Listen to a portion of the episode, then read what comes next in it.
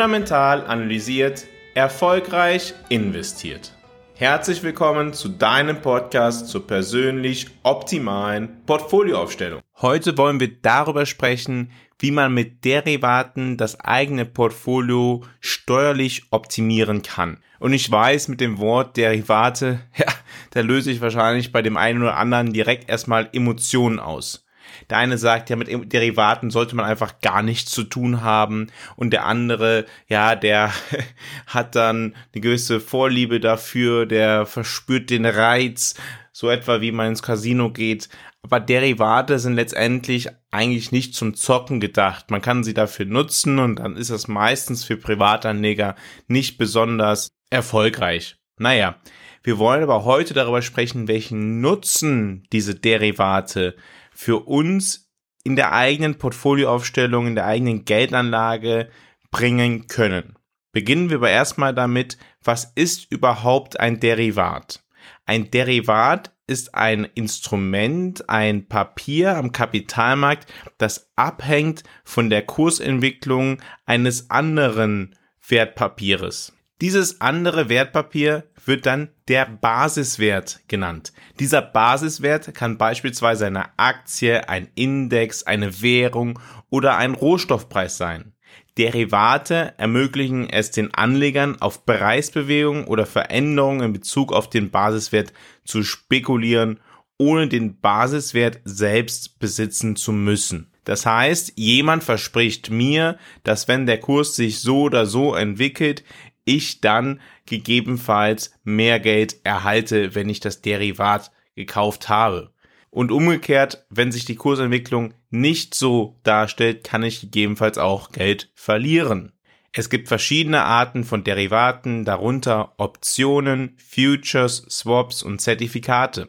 Optionen geben einem beispielsweise das Recht, aber nicht die Verpflichtung, einen Basiswert zu einem festgelegten Preis zu kaufen oder zu verkaufen. Futures sind Verträge, bei denen sich die Parteien verpflichten, einen Basiswert zu einem zukünftigen Zeitpunkt zu einem vorab festgelegten Preis zu kaufen oder zu verkaufen. Swaps hingegen sind Vereinbarungen, bei denen zwei Parteien Zahlungsströme basierend auf einem Basiswert austauschen.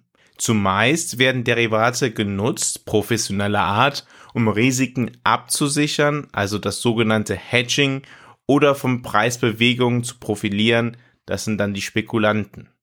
Allerdings können sie auch sehr komplex sein und ein gewisses Maß an Risiko mit sich bringen, da sie oftmals gehebelte Positionen ermöglichen, also Leverage mit sich bringen, bei denen der potenzielle Gewinn, aber auch der Verlust überproportional zum eingesetzten Risiko sein kann. Und da die meisten nicht wirklich verstehen, wie Derivate überhaupt funktionieren, kann dies dann für Privatanleger ganz generell problematisch sein. Trotzdem möchte ich euch heute erklären, wie man Derivate nutzen kann, um das eigene Portfolio steuerlich zu optimieren. Stellt euch den folgenden Fall vor. Ihr habt bereits ein, ja, ein Depot aufgebaut von mehreren hunderttausend Euro.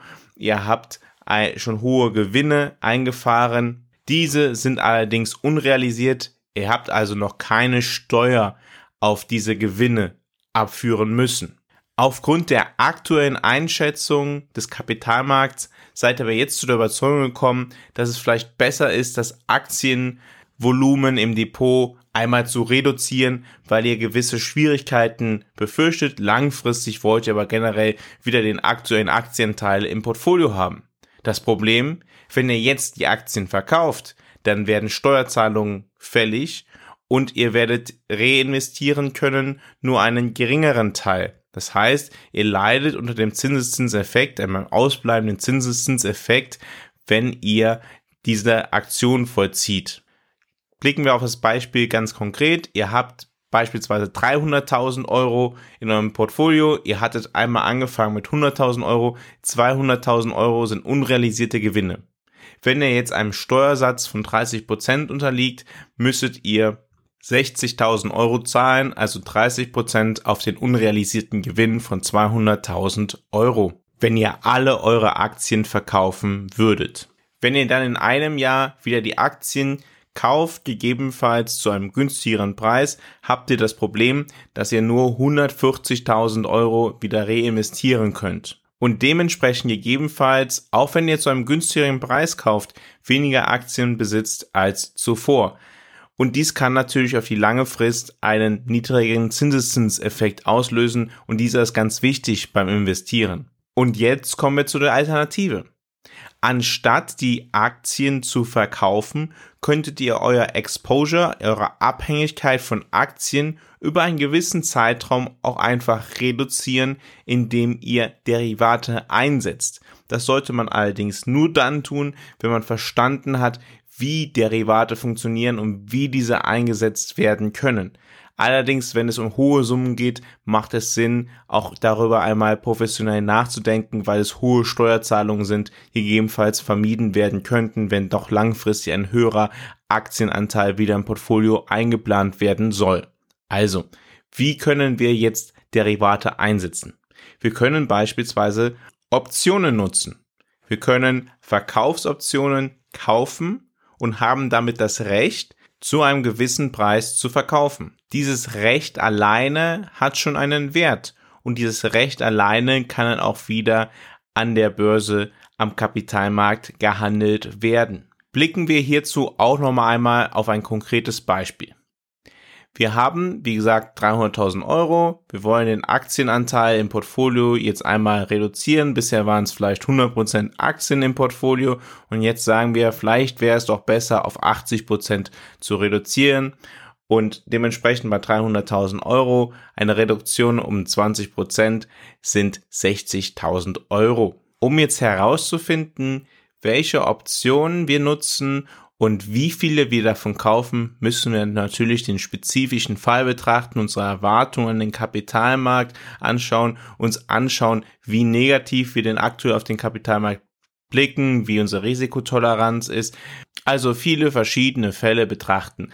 Aber insgesamt können wir ableiten, welche Reaktion eine Veränderung im Preis auf den jeweiligen Optionspreis hätte. Und dementsprechend wie viele Optionen wir zu einem bestimmten Preis kaufen müssen, damit ein zehnprozentiger Kursrückgang in unseren Aktien bei uns nur einen Rückgang von 8% verursacht, weil wir ja die effektive Abhängigkeit von Aktien reduzieren wollen. Stellen wir uns nun vor, die Aktienpreise sinken tatsächlich um 20%, dann passiert Folgendes, dann haben wir quasi durch den Optionspreis, wenn wir es richtig gemanagt haben, dann sollte unser Portfolio insgesamt nur um 16% zurückgegangen sein und nicht um 20%. In unserem spezifischen Fall hieße das dann einen Rückgang um 12.000 Euro weniger. Wie kommt das zustande? Unsere Aktien, die wir besitzen, sind tatsächlich weniger wert geworden, aber wir haben ein Optionsrecht, das im Wert gestiegen ist und dieses würde halt vier Prozent unseres Portfolios letztendlich ausmachen. Diese vier Prozent, also 12.000 Euro, könnten wir jetzt dann auch nutzen, um dann wieder Aktien zu kaufen, weil wir wollen ja langfristig 100% in Aktien investiert sein. Unterstellen wir einfach mal zur einfachen Rechnung, dass es sich nur um eine Aktie handelt und die einen Wert von 100 hat. Vor der Kursveränderung waren davon 3000 in unserem Portfolio. Jetzt sinkt der Aktienpreis um 20 Prozent und wir besitzen weiterhin 3000 Aktien. Wir können uns aber jetzt durch die Erträge, durch den gestiegenen Wert der Optionen 150 neue Anteile kaufen, weil der Aktienwert ist auf 80 gefallen, minus 20 Prozent und wir haben 12.000 Euro, das macht 150 Anteile. Hätten wir 20% der Aktien verkauft vor dem Kursrückgang, dann hätten wir auf diesen Anteil der unrealisierten Gewinne Steuern zahlen müssen. Wir hätten also auf 20% von 200.000 Euro, also 40.000 Euro, 30% Steuer zahlen müssen. Das sind genau 12.000 Euro. Wir hätten also zuvor 600 Aktien verkauft und jetzt können wir nach Abzug der Steuerzahlung von 12.000 Euro, von den 60.000 Euro bleiben also 48.000 Euro, Aktien im Wert von 80 Euro kaufen. Und das sind dann wieder 600. Das heißt, am Ende haben wir genauso viele Aktien wie zuvor. Wir haben zwar einige Gewinne schon realisiert, wenn wir aber noch einen sehr langen Anlagezeitraum haben, heißt das für uns, dass über diesen längeren Anlagezeitraum diese zusätzlichen 150 Aktien, die wir besitzen könnten, keine regelmäßigen Erträge, keine Rendite bringen können. Und diese, auf diese würde ja der Zinseszinseffekt sonst anfallen. Das ist ein Weg von vielen verschiedenen, wie man Derivate nutzen kann, um sein Portfolio steuerlich zu optimieren. Wenn du auch dein Portfolio persönlich optimieren möchtest, dann gibt es noch viele weitere Wege, die ich dir zeigen kann, wie du für dich persönlich das Beste herausholen kannst. Alles, was du dafür tun musst, ist auf fundamentalanalysiert.com zu gehen, ein kostenfreies Strategiegespräch mit mir zu vereinbaren und wir finden dann gemeinsam raus, ob und wie ich dir persönlich helfen kann, deine Ziele, dein Portfolio, deine Geldanlage zu optimieren. Bist du daran interessiert, dann gehe auf fundamentalanalysiert.com. Vielen Dank, dass du heute wieder dabei gewesen bist bei Fundamental Analysiert, deinem Podcast zur persönlich optimalen Geldanlage.